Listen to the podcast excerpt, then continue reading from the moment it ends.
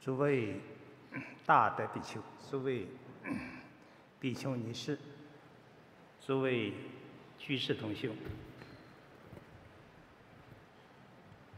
欢迎大家 从祖国的四面八方来参加东林祖庭的第二届莲宗助念培训。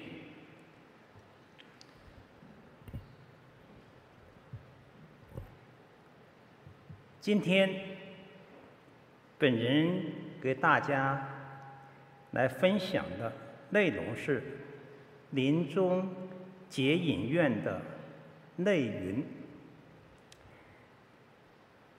这是阿弥陀佛四十八大愿的第十九愿。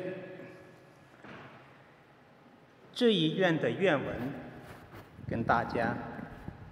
念想，舍我得佛，十方众生发菩提心，修足功德，自心发愿，欲生我国。临寿终时，假令不于大众围绕现其人前者。不取正觉，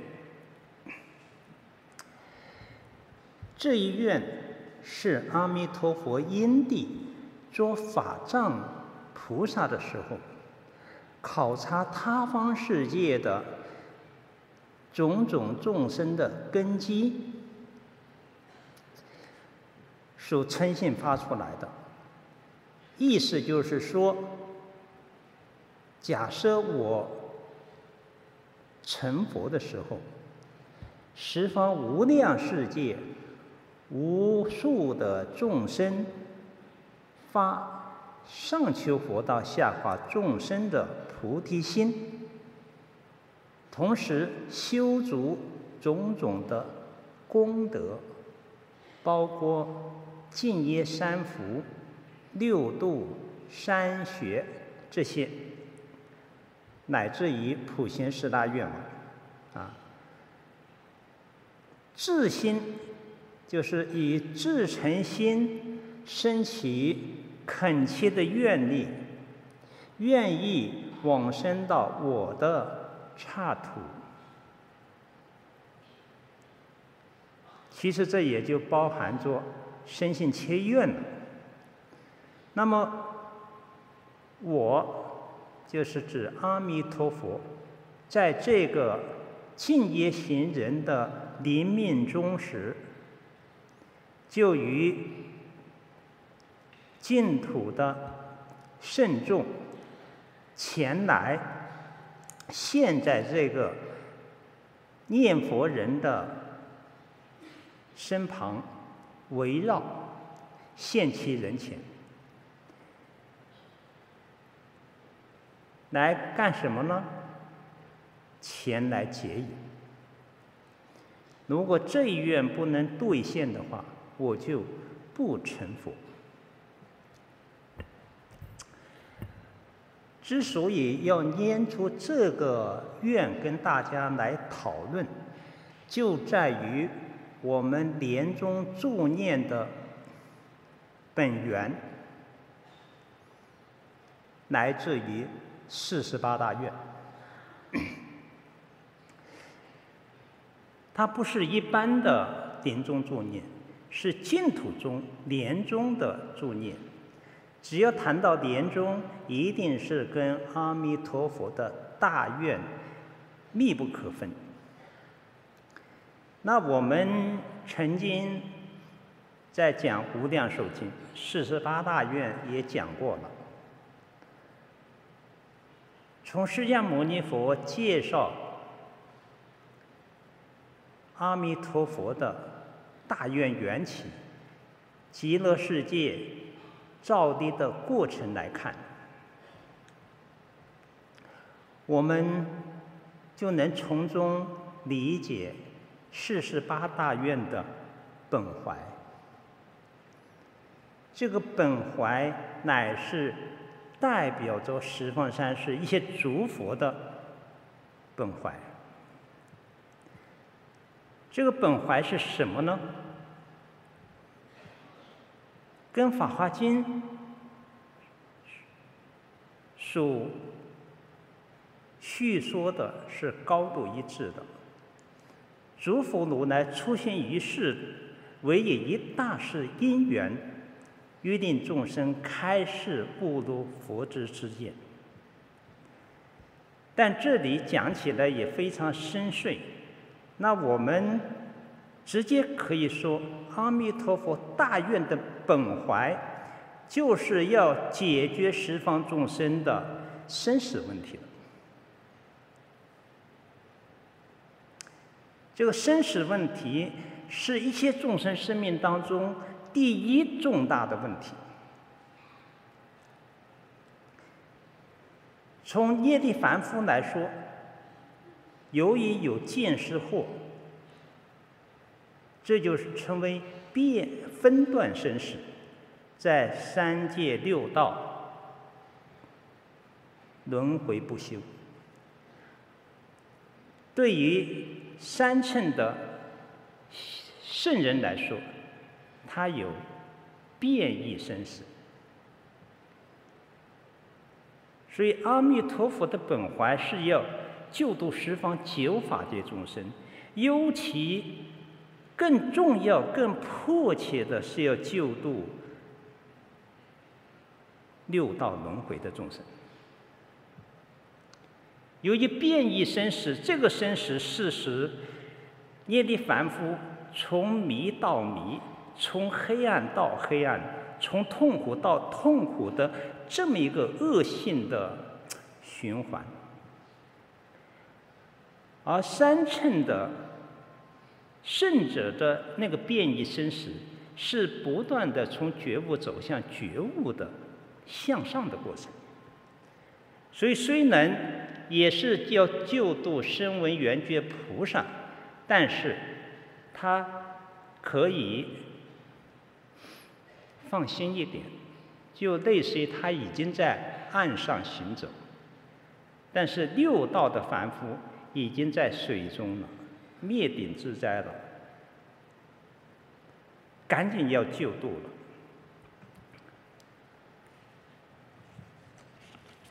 从这里，我们 就去思维阿弥陀佛为什么会发这个解引的这个愿。四十八大愿分为三大类，设法身愿只有三愿，设净土愿就是庄严西方极乐世界的一真庄严的，但大部分都在是设众生愿这一块，摄众生愿又有摄净土众生的愿，又有摄他方众生的愿。摄他方众生的愿，又有摄凡夫的愿，又有摄菩萨的愿。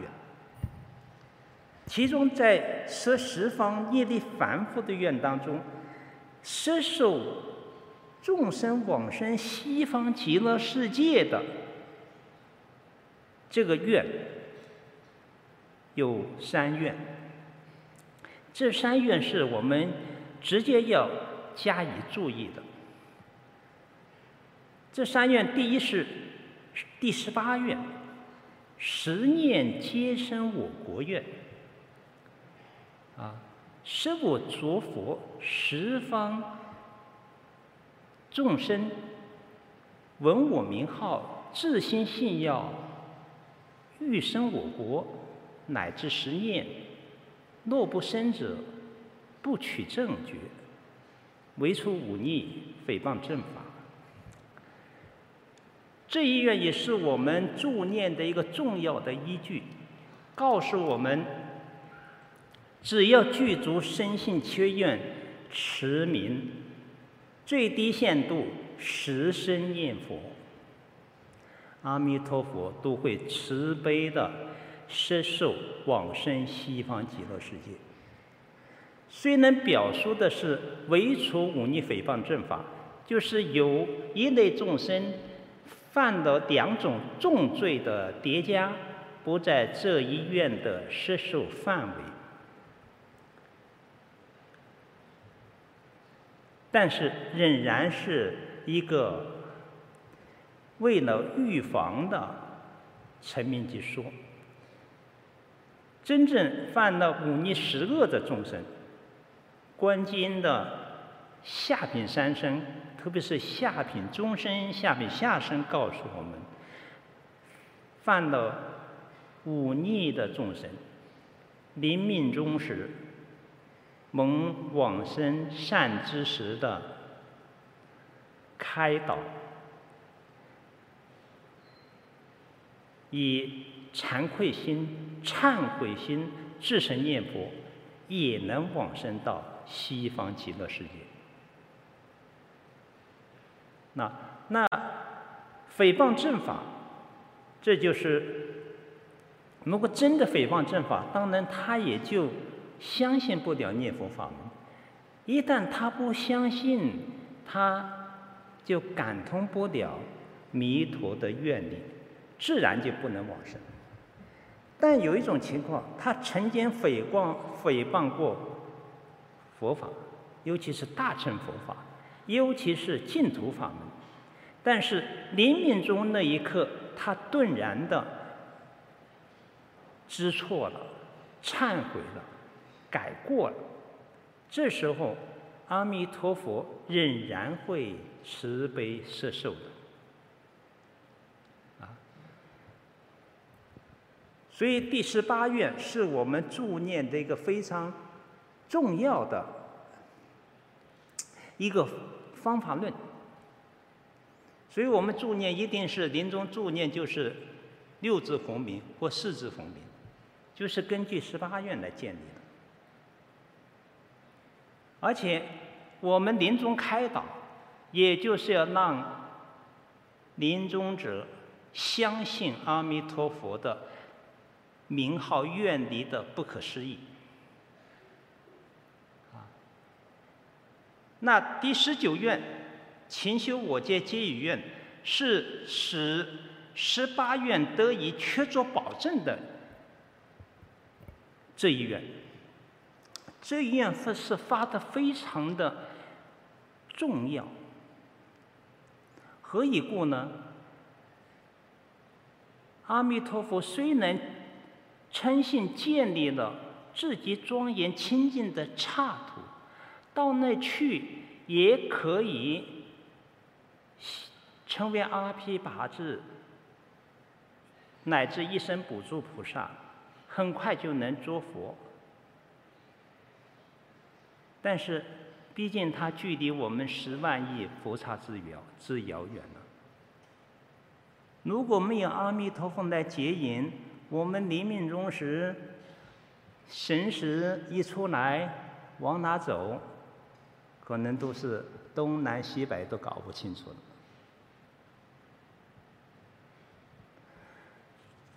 这就是要了解。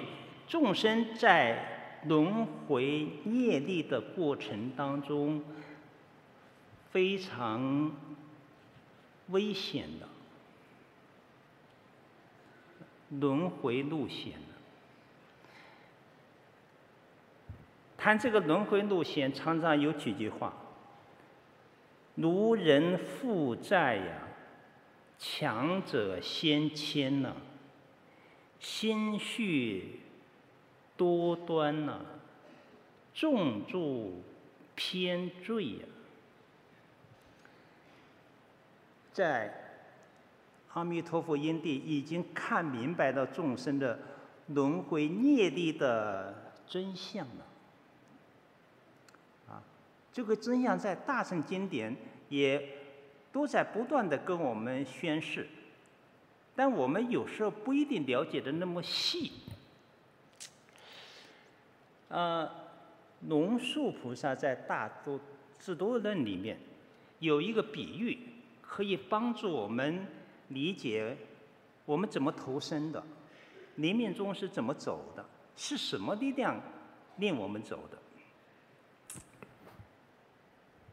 这个比喻，比喻是通过我们熟悉的事情来比况一个我们生疏的一个意思。那这个轮回的情形，我们是很生疏的。正因为生疏，不是在我们业力凡夫的经验常识的范围当中。这一定是无眼圆明的、六通具足的佛菩萨，看到一切众生生此死彼的这样的一个情形，这是就是具有宿命通，甚至宿命明、天眼通、天眼明的，甚至他才看得清楚的。我们没有这种能力，是看不到的。所以看不到就他就不相信嘛？为什么那么多人不相信轮回的问题，不相信有三世因果的问题？啊！但这个确实是大乘佛法重要的基础，亦是我们临终助念的不可缺少的前提。如果我们不相信轮回，就等于不相信前生和来世，那还要念佛干嘛呢？还有一个去处吗？正因为我们相信有轮回，我们才会知道要找一个好的去的地方。正因为相信有因果，我们就要用一种。全新的因果到一个自己庄严的地方去啊，啊，所以这个因果和轮回的道理，我们一定要搞清楚，也一定要坚信不疑，那龙树菩萨是这么一这个句子啊：鸟来入瓶中，以护。烟瓶口，户穿鸟飞去，失神随业走。这四句话，前两句是谈我们怎么来投生的，后两句是谈我们临终时怎么走的。好。这个这个比喻，这个瓶，一个瓶子，瓶子就代表我们四大的色身。我们色身就是地水火风构成的这个身体，肉体的生命。好，这个鸟代表什么呢？代表神识。我们投生来到这个世间，最先是由这个神识过来。没有这个神识，神识是正因，借助父母的那个缘，才构成那个坐胎的啊脱胎的生命体啊。那这个生命的你入胎之后，借助母体的。这种滋养升起的这个身体，这就是七天一个变化，是一个变化。那这身体呢？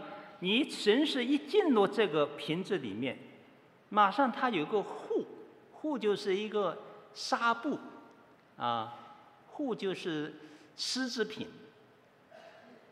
这就代表我们的命根。这个命根有三个要素组成。第一是呼吸，第二是暖气，第三是神识。啊，所以我们临命终时判断一这个命根，你的生命死亡没死亡，那就是由这三种决定：呼吸停止，暖气没有了，全心冰凉，冰凉神识就离开，神识还在的话。它总有一个地方是温暖的，神识一离开，全都冰冷了，啊，所以呼吸停止，暖气没有，神识离开，就代表死亡了。好，那只要我们生有，就是在生命的过程当中，一定有呼吸，一定有体温，一定有神识。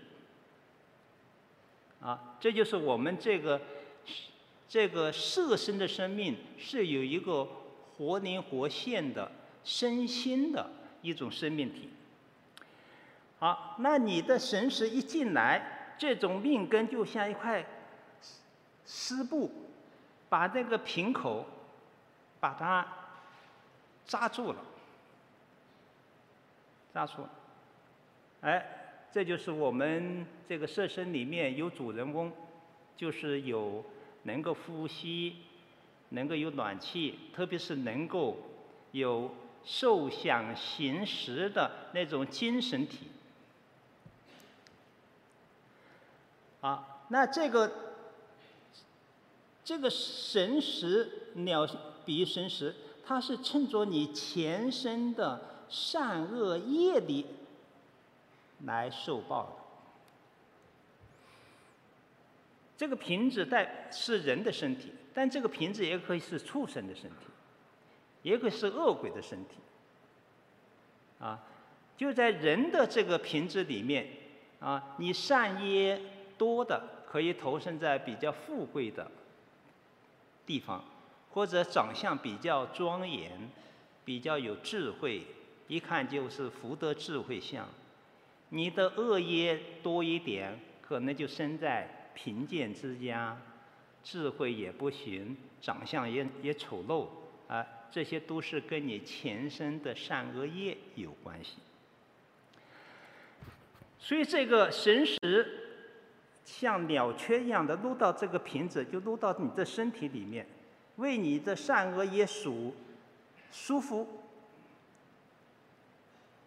在你没有到临命中时，你是不能动弹的，就好像这个纱布把这个口紧紧的扎住了一样。好，那到了你生命命定的寿寿命。一期报终，一期生命报终，这就是如户川雀飞，鸟飞，就是这个烟这个瓶瓶口的命根四大分散，六十昏迷，啊，接近死亡状态，这就是这个护这个纱布淹不住了，淹不住这个鸟就。飞走了，这个鸟就代表神识，神识离开身体。但神识离开身体，它是怎么离开呢？失神随业走，这离开一定是随他的今生造的善恶业，以及多生多劫叠加的善恶业。善业多的，升到人天道。恶业多的，升到下三道。所以这个神识是随着你的受这个善恶业的牵引，这这就像如人负债，强者先牵。你欠了人家债务，看欠的最多的，首首先把你抓住。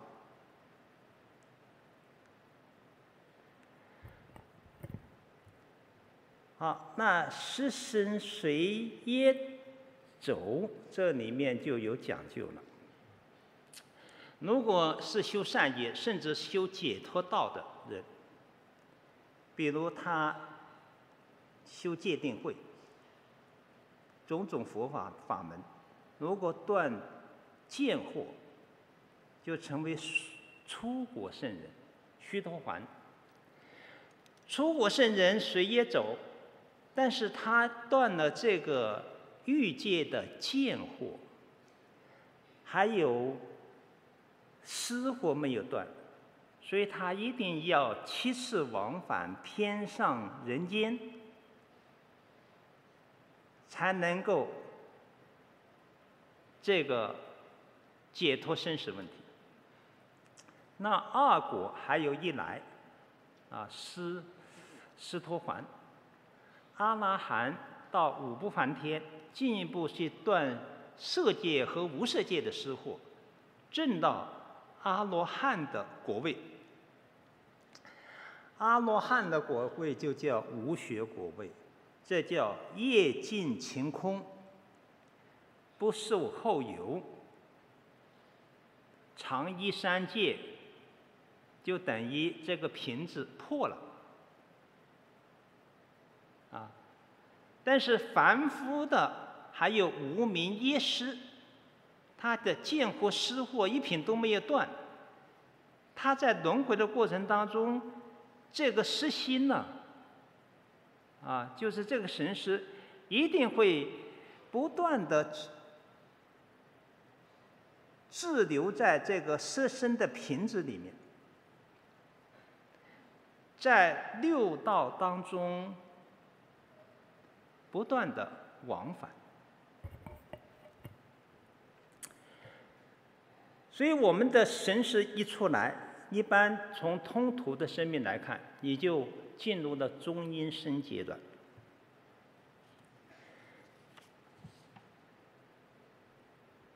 中阴身阶段一般说，他投生随业转的话，他或者刹那就投生，或者七天，或者四十九天，啊，各有不同的说法啊。一般是四十九天。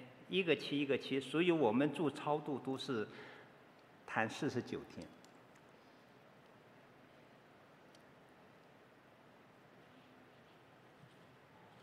那这些中阴身呢，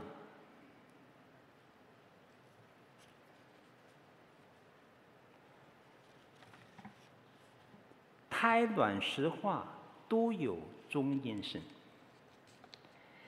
中阴身阶段没有这个色，色真实的色质是一种精神性的东西，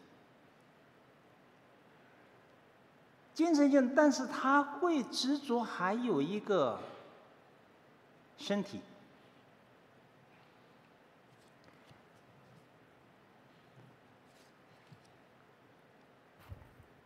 所以这个。这个过程就到了中阴身阶段，就很麻烦了。但经典告诉我们，诸佛菩萨很慈悲呀、他都会现在中阴身一切众生的中阴身里面去救度。所以我们看到隋唐之际有些。有些壁画，它是画或者观世音菩萨、大势至菩萨或者任何一个菩萨，他前面引路啊，撑着一个幡啊，后面会有一个一个众生，其实那众生就已经进入中阴身阶段的众生，死亡的众生，那跟着这个菩萨后面走，啊，那这个菩萨还很慈悲，看看呃是不是拉下了啊？要把它引到光明的刹土去，啊，那我们说净土中的助念是不经过中阴身的，所以中阴身这个中阴身有极极善的力量和极恶的力量，这两种力量很强的话。他可能不经过中阴身，比如你造作五逆十恶的重罪，他入阿鼻地狱读见色，是不经过中阴身。好，那你如果是自称念佛，阿弥陀佛临命终时前来接引，那那个接引的盛况就是净土的声音，也不会滑到你轮回的中阴身。一般中阴身是你前生的死亡的因已经去了，后后下一生还还没有到的中间过渡的阶段，这叫中阴身。但绝大多数人都会滑到中阴身里面。比如说，你凡夫众生，凡夫众生呐、临命终时都是很苦的，常常比喻生龟脱壳呀，螃蟹落汤啊，恐怖惊慌不已呀，而且有。诸多的贪恋执着呀，啊，因为身见我执没有断嘛，他就贪生怕死，执着这个身体，我不要死啊，我要长寿啊，我要求医问药啊，啊，阎王派的无常大鬼来了，啊，他还要反抗啊，啊，你要抓我干嘛呀？啊，我还有多少多少年要活呀？他执着这个身体，啊。或者执着他的家庭眷属，因为他的情爱还很深。哎呀，这个对自己的妻儿子女舍不得呀，那种舍不得，爱别离苦啊，哭哭啼啼呀，我舍不得你们呐，我爬也要爬回来呀，啊，就是这样。啊，再就执着财物啊，一辈子辛苦赚来的东西啊，因为业力随心，财物一点都带不去，但又很执着这个财物，这一执着这个财物麻烦了，可能变成蟒蛇，变成什么来守护他的财物，或者临命终时。就《楞严经》讲的一辈子的具善恶，顿然现现，像电影一样的一一现现前。对于未来投身的地方境界，他也会瞥耳看到，他会对下一生的事情生贪念执着，而下生要投身的东西，往往是他颠倒的东西，那个地方可能是。非常痛苦的去处，但是呈现他的境界却是美好的境界，诱惑他过去。啊，所以凡夫众生或者即即便修点小行的人，在临命终时，他是非常恐慌的，自己做不了主的。他为什么会害怕？因为。第六意识不起作用的时候，那你阿赖耶识今生和多生多劫的善恶业的种子全都起现行了，全都起现行，就好像你这个国土的国王啊昏迷了，不能管事了，各地的土匪都起来了，你按不住了，就是这个。啊，非常痛苦啊！这为什么叫死苦啊？啊，再就是四大分离，那那那种苦，啊，这是指念力凡夫，那就是对有些修行人，哪怕是开悟了的大修行人。如果他见思惑全都断尽，业尽晴空，倒不会有问题，生死制度。但问题这种人少啊，他见思惑断了相当一部分，乃至于少部分，乃至一毫没有断尽，他也免不了被业力牵引。六道轮回去了。这里我们就回顾一下，永明延寿大师《禅净释料解》，其中就谈到有禅无净土，十人九出路，因尽落现前，片耳随他去。就是有禅，你参禅开悟了，开佛之见，明心见性了。但是如果你没有信愿持名求生净土的这样的一个归宿，那么十个开悟的人就有九个会耽搁，耽搁就是你出不了轮回。解脱不了生死问题，何以故呢？因为开悟不等于了生死，了生死以后要谈正的，要谈功夫的。这功夫一定要断尽见识惑，你才能够离开生死轮回。所以你见识惑没有断，只是知见与佛同情，临命终时，这个中阴身就会现前。阴尽就是中阴身。若现前，那就是被业力牵引，票就很快的随着这个你善恶业的实心去轮回去了。这有有你的后生，所以自古以来说那些大禅师、大修行人，他有转世的情况，啊。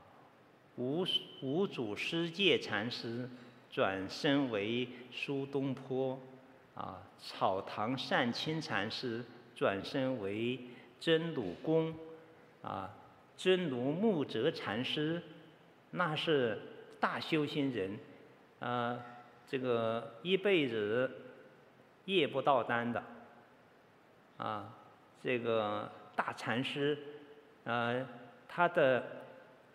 圆寂的时候，那个纸袄啊，用纸做的棉袄都能烧出舍利子的人。那么，这种人生死也没有了啊，转生到哪里呢？生到大富贵处。古人都为贤者避讳，只是说他生到大富贵处。到底什么是大富贵处？从印度文钞我们才知道，升到皇宫里面，做了宋徽宗的儿子，就是以后的宋钦宗，做了两年的皇帝。就被金国俘虏到了五国城。大国的皇帝向一个小金国称臣呢，受尽侮辱啊，一辈子的辛苦啊。这是一个大修行人的来世啊。所以这个。阿弥陀佛，因地看得太清楚了，分段生死对一般的凡夫以及大修行人很难解决呀、啊，所以他才会有净土法门的施设，大业往生了。只要念这个名号啊，甚至更慈悲，考虑的很周全呢、我亲自来接呀、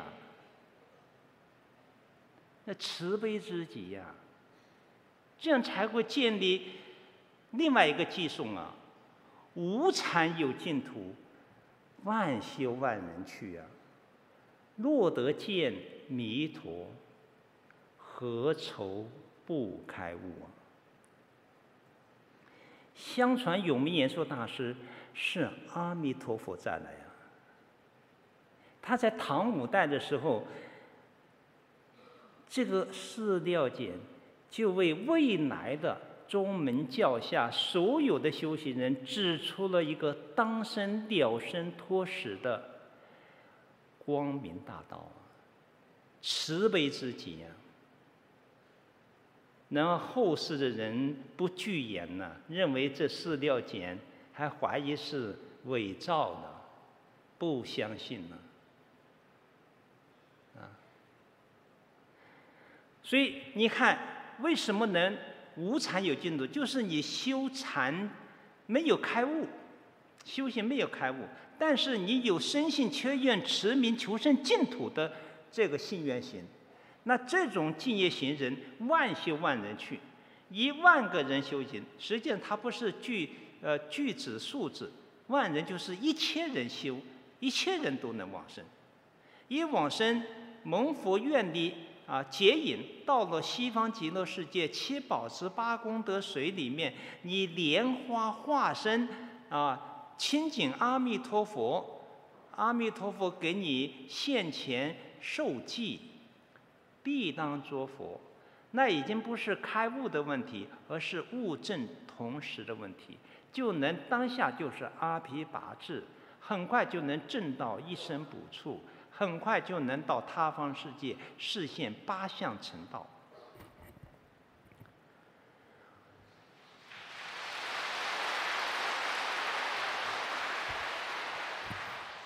那为什么会有这个圣庙？为什么能够万修万能去？就是这十受众生往生的三个愿所决定的。所以这三个愿，它给我们一个生命解脱的一个大保障、根本依据。其中是含摄着阿弥陀佛的大慈悲心、大智慧心、大善巧心的。它包含着一个非常深的一个义理，就是感应道交。这个这三个愿的愿力已然成就，因为阿弥陀佛发愿，是把自己成佛跟这个愿成就紧密的联系在一起。如果四十八大愿不能成就，我就不做佛。现在。法藏菩萨已然成为阿弥陀佛，于是就告诉我们：四十八大愿，每一条愿都已经圆满了，兑现了。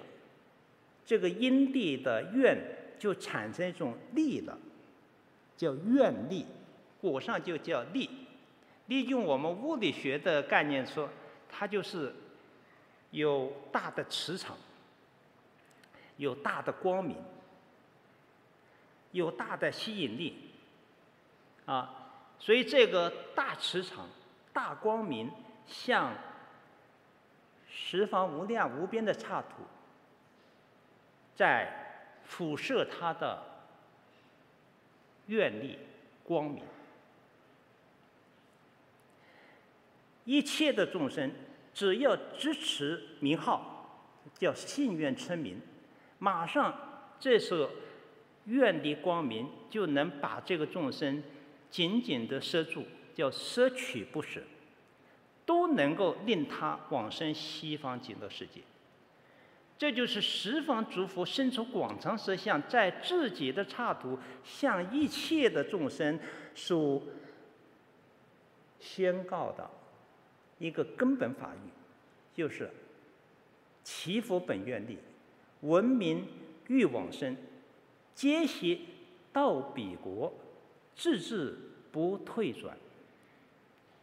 其父就是阿弥陀佛，本愿就是他做法藏菩萨因地发了四十八大愿，然后四十八大愿发起来之后，以愿导恨，动经照在永劫永劫的修行，六度万恨。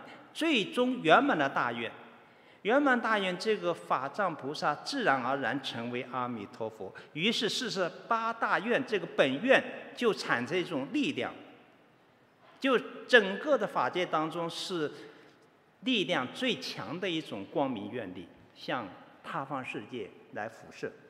好，那是辐射，它怎么摄摄受？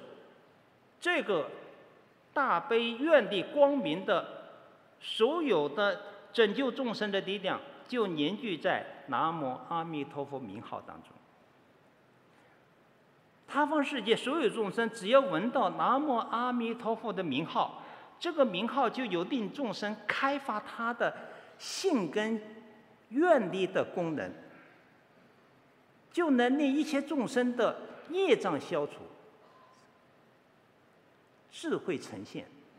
这个智慧呈现，就会对一种超越的彼岸世界，对一个轮回路险的那种厌离，对一个彼岸的净土的神往的心，它会生发出来。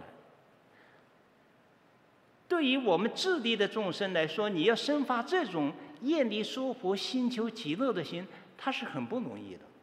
所以，就这个信愿心，仍然有着弥陀名号光明愿力的加被在里面。所以，闻到这个名号，升起的这种信愿之心，这叫闻名欲往生。闻到这个名号，升起愿往生的心，好。你只要信愿具足，皆悉到彼国，皆悉全都可以往生到西方极乐世界，就是万修万能去的意思。一去极乐世界，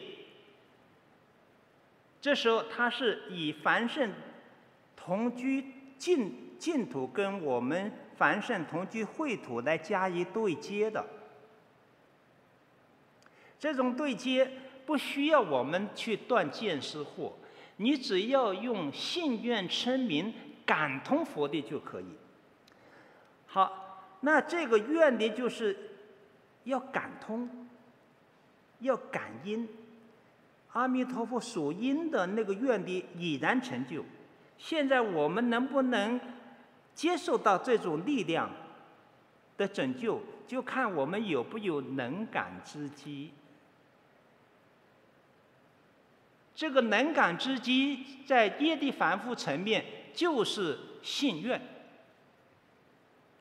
你有信愿，就能感通这种力量。这种力量一感通，这就是这块巨大的磁铁，就能把你这根针自然而然的吸过来。它的力量很强。而信愿是把我们的身心变成一根针。跟这个磁场同质对应、频率相同的一种震动。如果你没有信愿，你也得凡夫，那你的你的心念就是一根草，这个草不跟这个磁场发生关联，所以它过不来。如果说你是修通读佛法的大修行人，啊，你的心念断烦恼的呃程度很深，也业障很薄，啊，就比况于你是一块玉，这个玉固然金晶莹剔亮，但你仍然跟这个磁场不是不发生关联。你这块玉放在水上，照样要沉沉下去。啊，我等众生业障深重，是一块大顽石。大顽石放在水里一定要沉下去的，沉的速度很快的。但你这块大大石头放在阿弥陀佛的大愿船上，你不会沉下去。不仅不会沉下去，借助着大愿船的力量，可以从生死的此岸到达极乐世界解脱的。菩提涅槃的彼岸去，都是借助愿力。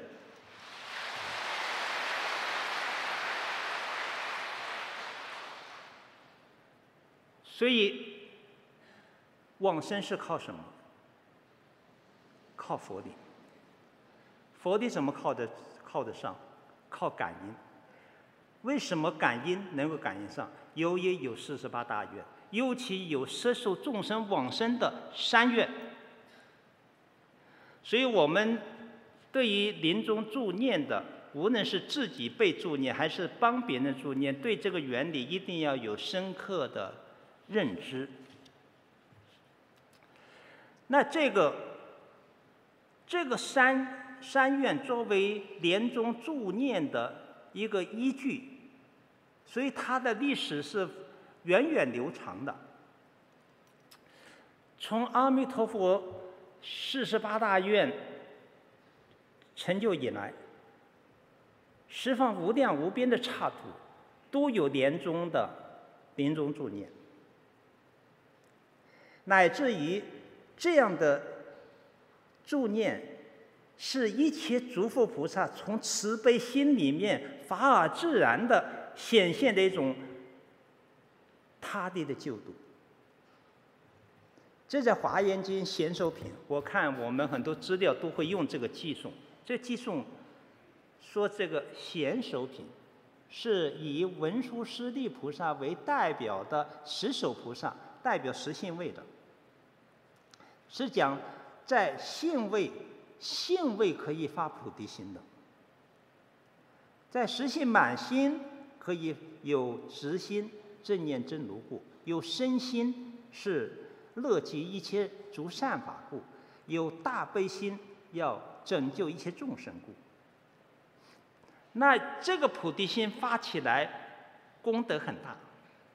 所以贤首品就谈这样的发菩提心的菩萨，他有自行化他种种功德，从性根开始啊，性为道源功德母啊，能能啊能长一切诸善根呢啊，他其中。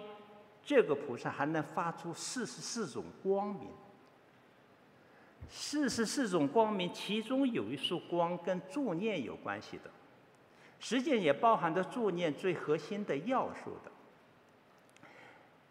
啊，这个偈颂是这样说的：又放光明，明见佛，此光觉悟，将没者。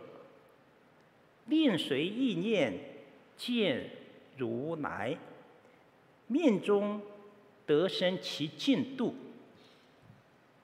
就是这个菩萨身上发的发的光有四十四种，其中有一束光叫见佛的光。啊，这个见佛光是对于临命终时的众生，让他觉悟的，不要昏迷。啊，让他临命终时能见到庄严的佛像，这是非常深重的慈悲和愿力才能显现的。因为众生一心具足十法界，最好的法界是佛的法界，能够见到庄严的佛像，就意着意味着佛的净土也现前。在十法界当中呈现他眼这个临终者的面前的是佛的法界，佛的法界一现前，佛度是有无缘大慈同体大悲的，佛有拯救众生的所有力量，他的就令这个临命终时，啊，见到这个如来，见到如来生起大欢喜之心呢、他自然的就会随佛，佛接受他，跟着佛到那个净土去。啊，这个偈颂是表明菩萨的光明果用，它是法尔自然的。它既然是出在菩提心里面的光明，于是我们就可以推断佛佛道同。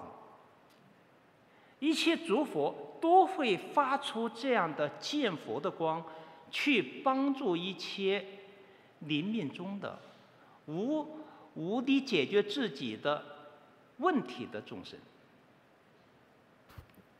好，再看下面几种表明：见有临终劝念佛，即是尊相令瞻敬，彼佛所生。归养，是故得成此光明。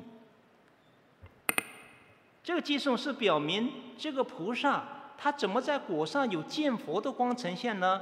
是他在因地修行的当中曾经有过帮助众生助念的这个历程啊经历啊，所以大家注意，现在我们在座很多都发心要助。帮众生助念，以后你就会成为这个偈颂的啊、表述，就是见有临终劝念佛，见到有众众生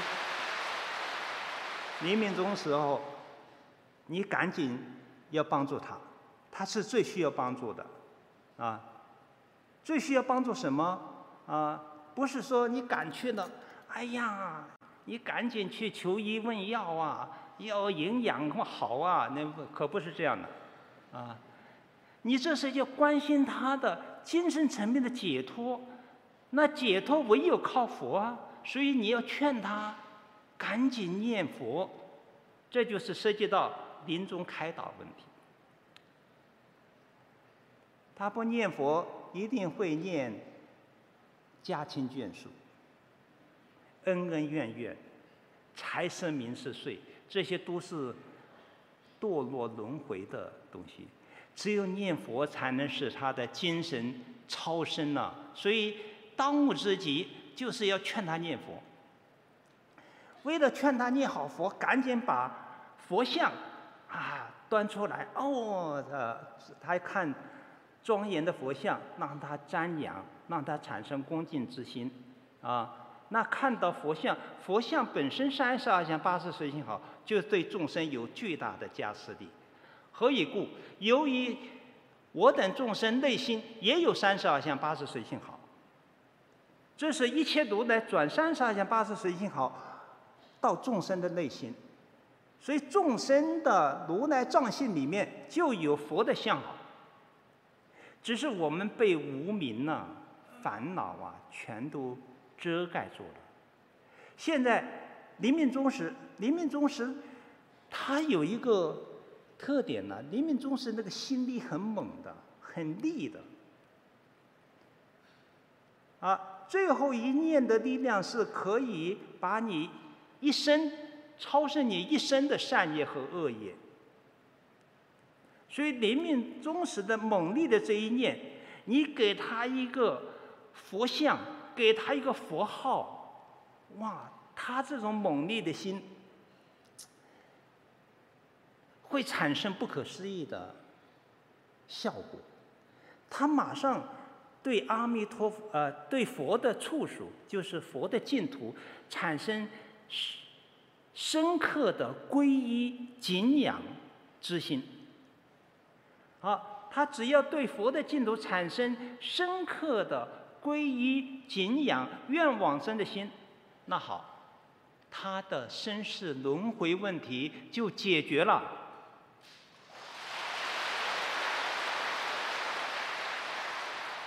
于是你帮助这个众生解决轮回问题，把他送到。佛的净土的，你的功德也很大。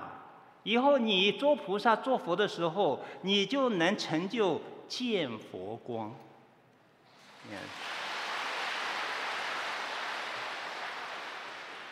所以你看《华严经》，这是为界外菩菩萨大士称信宣说的。所以这个助念的方法，不仅仅是说哦，只是。这一期的啊是啊西域啊起来的，或者奇啊奇环精舍西北角有一个无常院，有这个，实际上源远流长。东经成电节以前，这个祝愿法就已经在法界当中存在着、流传着。我们这这一期的南阎佛提。也在接受着这样的十方三世都已经具备的助念法，所以西域法不是说啊，对于临终者啊，给他一个佛像看，然后善巧方便有一个幡啊，幡的那个头绑在佛的手指上啊，这个呃临终者拿到幡的另外一头啊，来他。这这种联系是给他产生一种我要随佛往生之想，啊，然后旁边的啊一边做随佛往生之想，一边称念这个佛的名号，旁边的啊同参道友也帮助称念名号。好，那这个佛法从东啊汉代传到中国以来，所以这个。助念法也传过来了。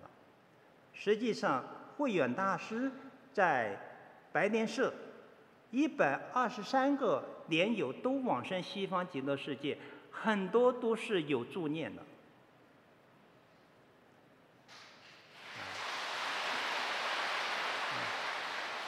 那那个像圣基法师啊、刘一明居士啊，都都都有助念的记记载，啊，那善导大师有临终正念诀啊，直接就谈到助念要注意什么事项，啊，所以这个助念法在唐宋之际是广为流流传的，啊，在莲池大师所记载当中，他也是比较注重助念这一法的。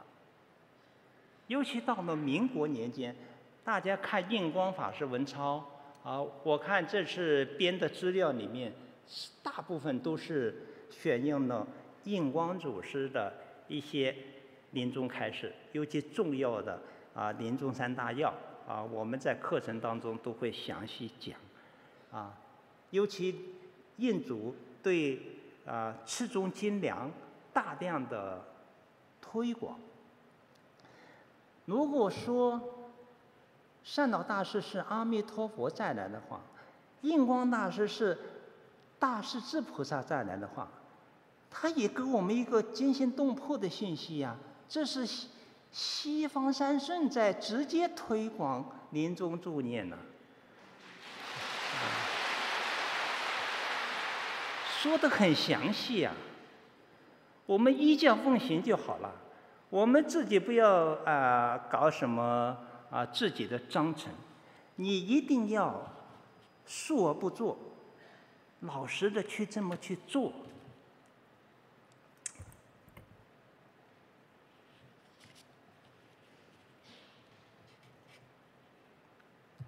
再看这个，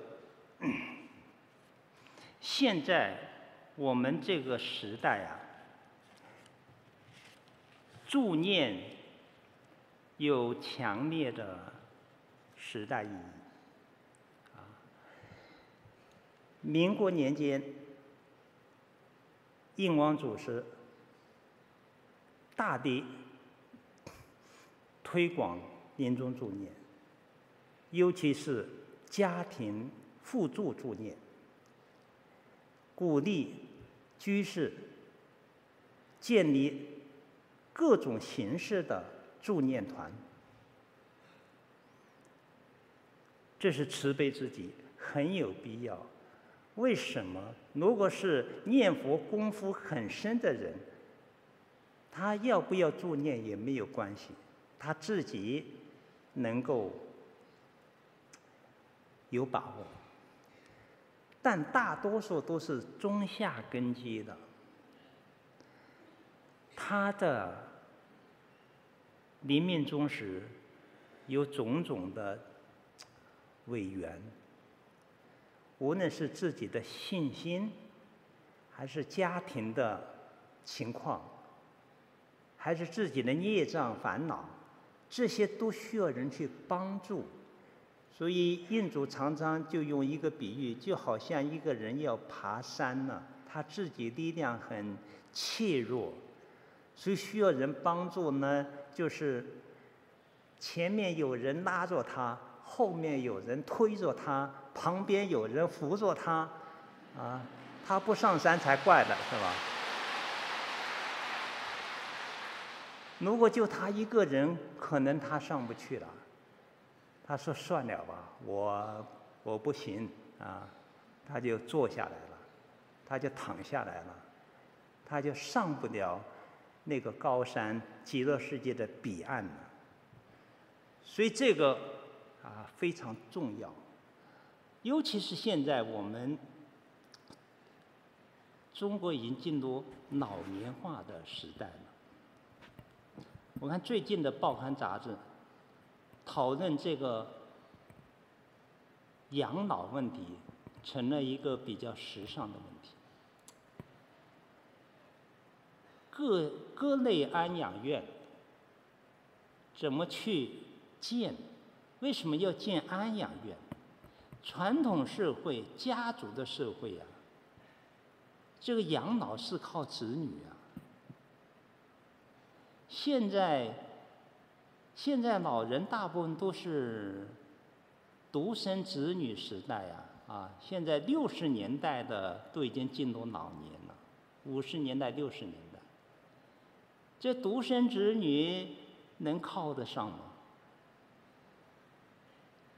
所以大家都纷纷去寻找种种的养老模式啊，所谓抱团养老啊，啊，租个房子什么等等这些。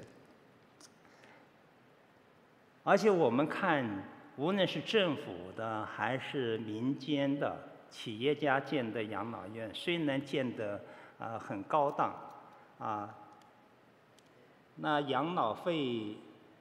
进安养院养老费价格不菲呀，而且排大队呀。大部分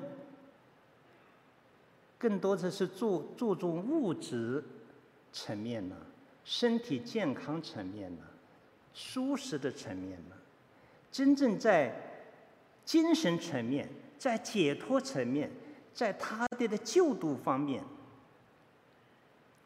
还是不多的。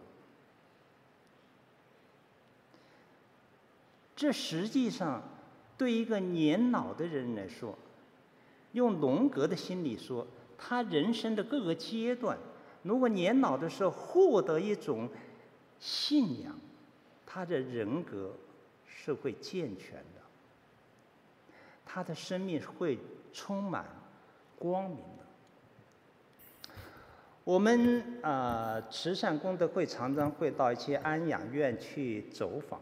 他们回来会谈的一种感受，有些安养院是居士办的，啊，会有念佛；有的安养院是社会力量办的，不念佛，没有信仰。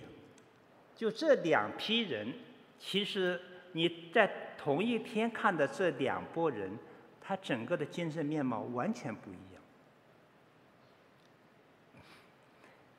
没有信仰的老人，他的他就比较消沉，也比较漠然，因为他是认为过一天少一天的，啊，吃饭等死的，越过越暗淡的，越过越越绝望的，他是这种心态，这种心态是负面的。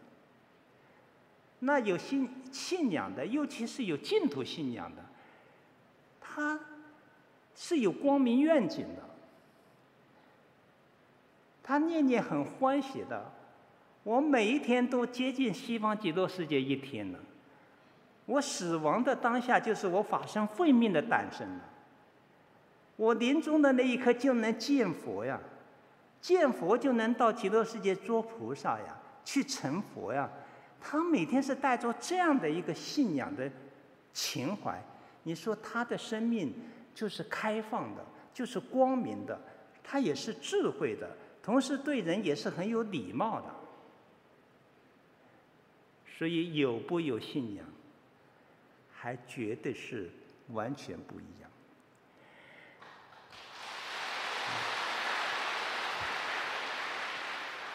尤其是。我们中国这一代的老年人，他们是在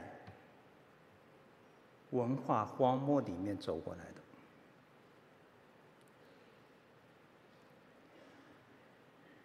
这个六十多岁的、七十多岁的，为什么文化荒漠啊？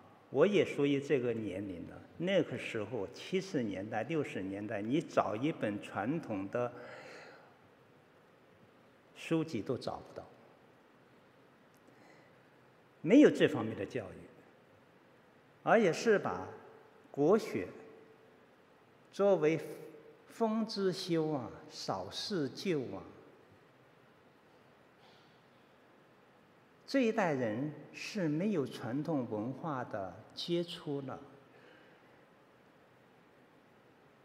连儒家文化都接触不到啊，更何况佛法呀？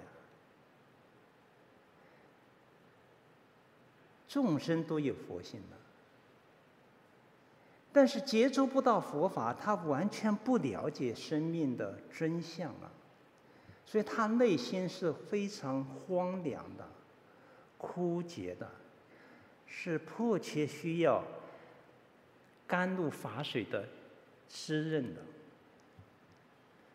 所以对这样的年老的人，如果不给他提供听闻佛法的机缘，他这一辈子就会空过了。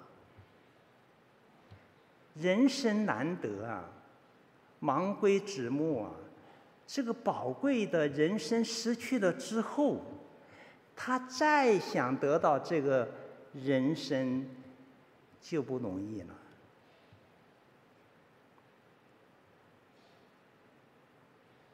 因为在轮回的过程当中，你想保持人生是很不容易的。有五常仁义礼智信的德性，有五戒啊，不杀生、不偷盗、不邪淫、不不妄语、不饮酒的这样的戒德，你才有资格保持。人生呢，在一个不信因果、不信轮回的五浊恶世，有多少人能做到这一点？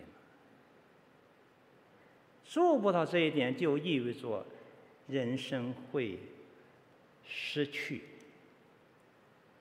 就像佛陀有一次跟阿难说：“抓起。”地上的一把土啊，问是我手上的土多还是大地土多？阿难说：“那当然是大地土多了，跟手上的那么少的土相比不成比例。”佛说法都是用这个比喻，告诉阿难：得人身者如手上土。失人身者，如大地土啊！这是我们生命当中非常严峻的一桩事情呢。如果任何一个对生命负责任的人来说，一定要去听闻佛法，尤其是净土法门。就像无量寿经所说的，众人三千大千世界燃起大火，你都要冲过这个火海去听闻这个法门。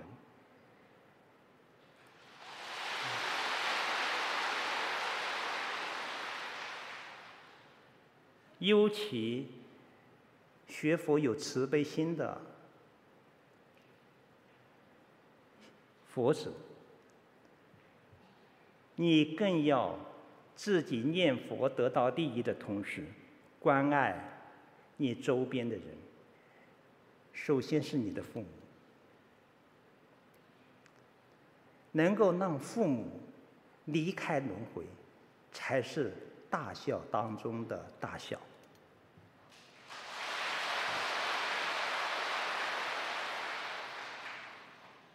然后关心一切与你有缘的。亲戚、朋友、同学、同事，你不要有分别心，哪个是善人我帮助，哪是恶人我不帮助，哪个是亲人可帮助，冤亲债、冤家对头我不帮助。实际上，你要学佛的大平等的慈悲心，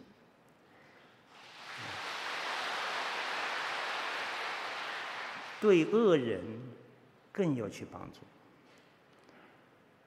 你看观经的下品三生都是恶人啊，破根本戒的，忤逆十恶的，啊，十十恶业无所不造的，啊，以种种恶业而自庄严的，平时不怕不信因果不信轮回的，啊，好勇斗狠的，啊，天不怕地不怕的人。等到临命终时，地狱的境界现前了，他才怕了，他才后悔了。我们现在准备拍一个下品终身的啊动漫片，啊，这个作者写的不错啊，名字叫无名呢，啊，五毒俱全，嘲笑那些学佛的、信因果的、吃素的，临命终时，地狱相现前，他才害怕呢，他才跪在师父比丘面前，救救我呢，阿弥陀佛救救我呢，我再也不敢了。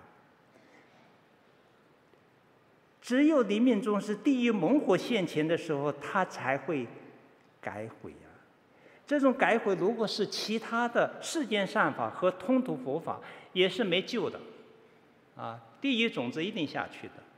但是阿弥陀佛太慈悲了，他的愿力太宏大了，太不可思议了。只要这个地狱众生蒙善知识的开导。知道阿弥陀佛的威神愿力，能够改，能够求往生，十生乃至一生，马上地狱的境界转化，啊，地狱猛火化成清凉风，风吹来朵朵莲花，莲花上有化佛菩萨，援手接引这个罪恶的地狱的众生往生到西方极乐世界。啊，只不过是要在莲花里面滞留六劫。虽然滞留六劫，在莲花里面，他的享乐如三禅天，啊，没有任何的痛苦，只是不能见佛，不能闻法，啊，不能见菩萨比丘身而已。所以这个念佛法门实在是太不可思议了。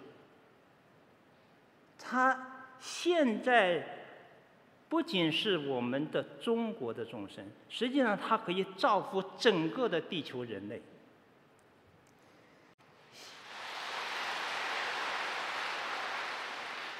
现在这个世界啊，众生一辈子。为了一点生存，为了点五欲的享受，造作了种种的恶业，又加上空气的污染，各种化工的产品，生病吃种种的激素、抗生素。食品当中有种种的农药化肥，所以他身体都是不健康的。这些东西到临命终时，他身上的身体上的毒素和他心理上的三毒的毒素一现前，真的是他承受不了，所以才会有现在的安乐死出现。这是原来没有的现象吗？这真正叫安乐死吗？本质上就不是自杀吗？他忍受不了肉体的痛苦啊，他承受不了自己的业力啊，他采取了一种回逃避的方式啊，他用毒药使自己的肉体麻木，停止呼吸。实际上他不知道。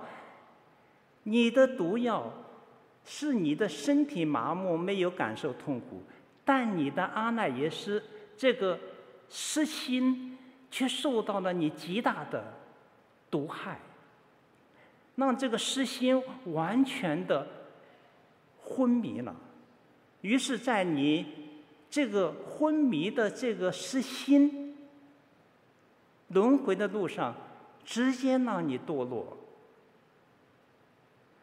真是得不偿失了。但现在的众生不相信有这个轮回的阿赖耶识啊，他只关注他的肉体啊，这是可怜悯者呀，断灭见了。所以他戕害的完全是自己，而且他的孽障不能由于他安乐死而结束，这个孽障还要如影随形的跟着他。下一辈子继续受，而且由于你是毒死自己的，成成了枉死鬼呀、啊！你看，印主在文钞里面也对这种由于忍受不了肉体痛苦来自呛自杀的事不赞成的。佛教戒律也是禁止的。我们的生命的尊严。是在我们的主人翁精神层面，这个肉体只是粗浅的。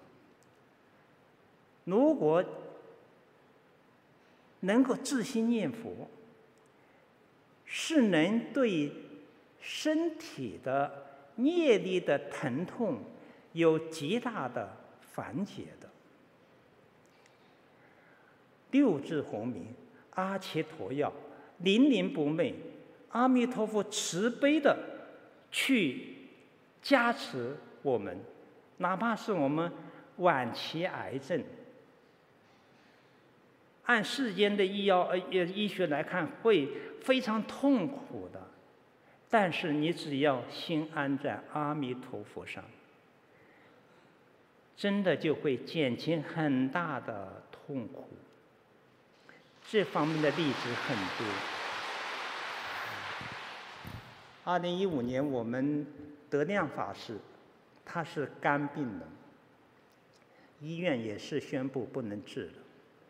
那个医最后往生，往生的时候，并没有多大痛苦，啊，非常自如的吉祥卧，甚至自己还能够自己。头朝着西边，在大家的助念当中安详往生，没有多大痛苦。事后有有一个肝病专家，他听说没有痛苦，他都很吃惊，说像这种这种病人，他会痛得从床上到床下，从床下在那打滚的。但是，念佛的人就不会出现从床下痛得滚到床下，在床下打滚，没有这个现象。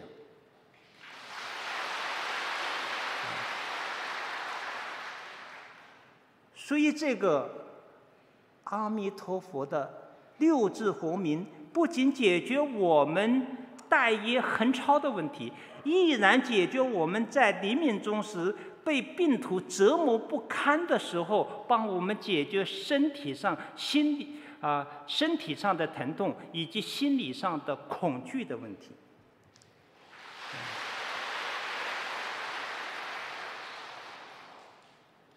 所以你想想，这不是对整个地球人类重大的贡献吗？西方现在也在发展一个临终关怀。他的临终关怀无非是啊，比较亲情、人性化啊，跟家人啊好好的团聚团聚啊，有生命尊严的离开这个世间。但是这个世间的众生，你会有多少？临命终时有多少的尊严呢？能升到人天道的人是比较有尊严的。如果他的恶业是升到，自然要升到三恶道的人，他哪会有尊严呢？他会呈现种种的恶相，恐怖，大小便失禁，啊，这个全身发烫，啊，身体弯曲，啊，他都会这样的。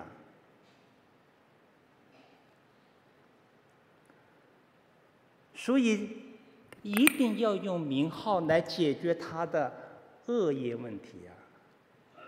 只要他至诚的念佛感得阿弥陀佛现前，西方三圣很慈悲呀、啊。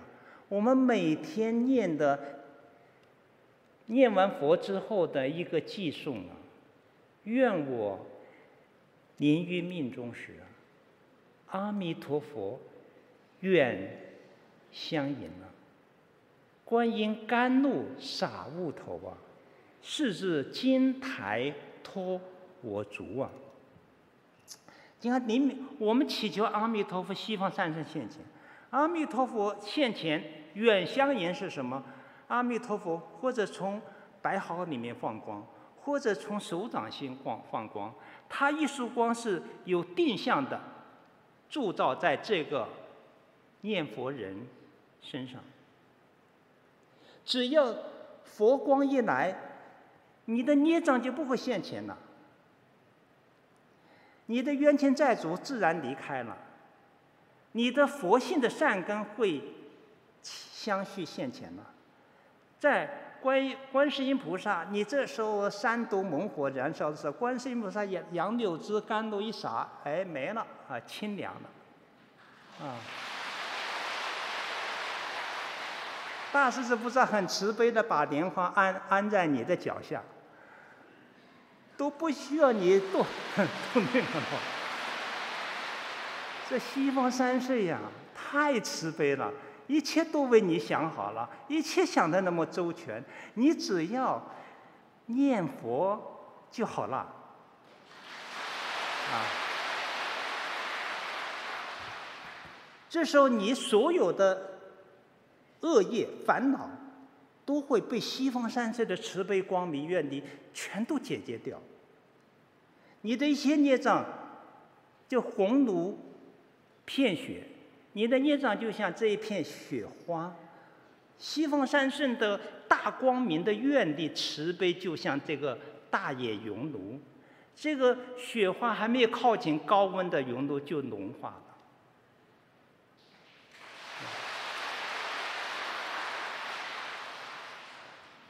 所以，地球众生能真正得到安宁的，就是要靠阿弥陀佛。真正能够得到了生脱死，从三界活载出去的，也只有靠阿弥陀佛。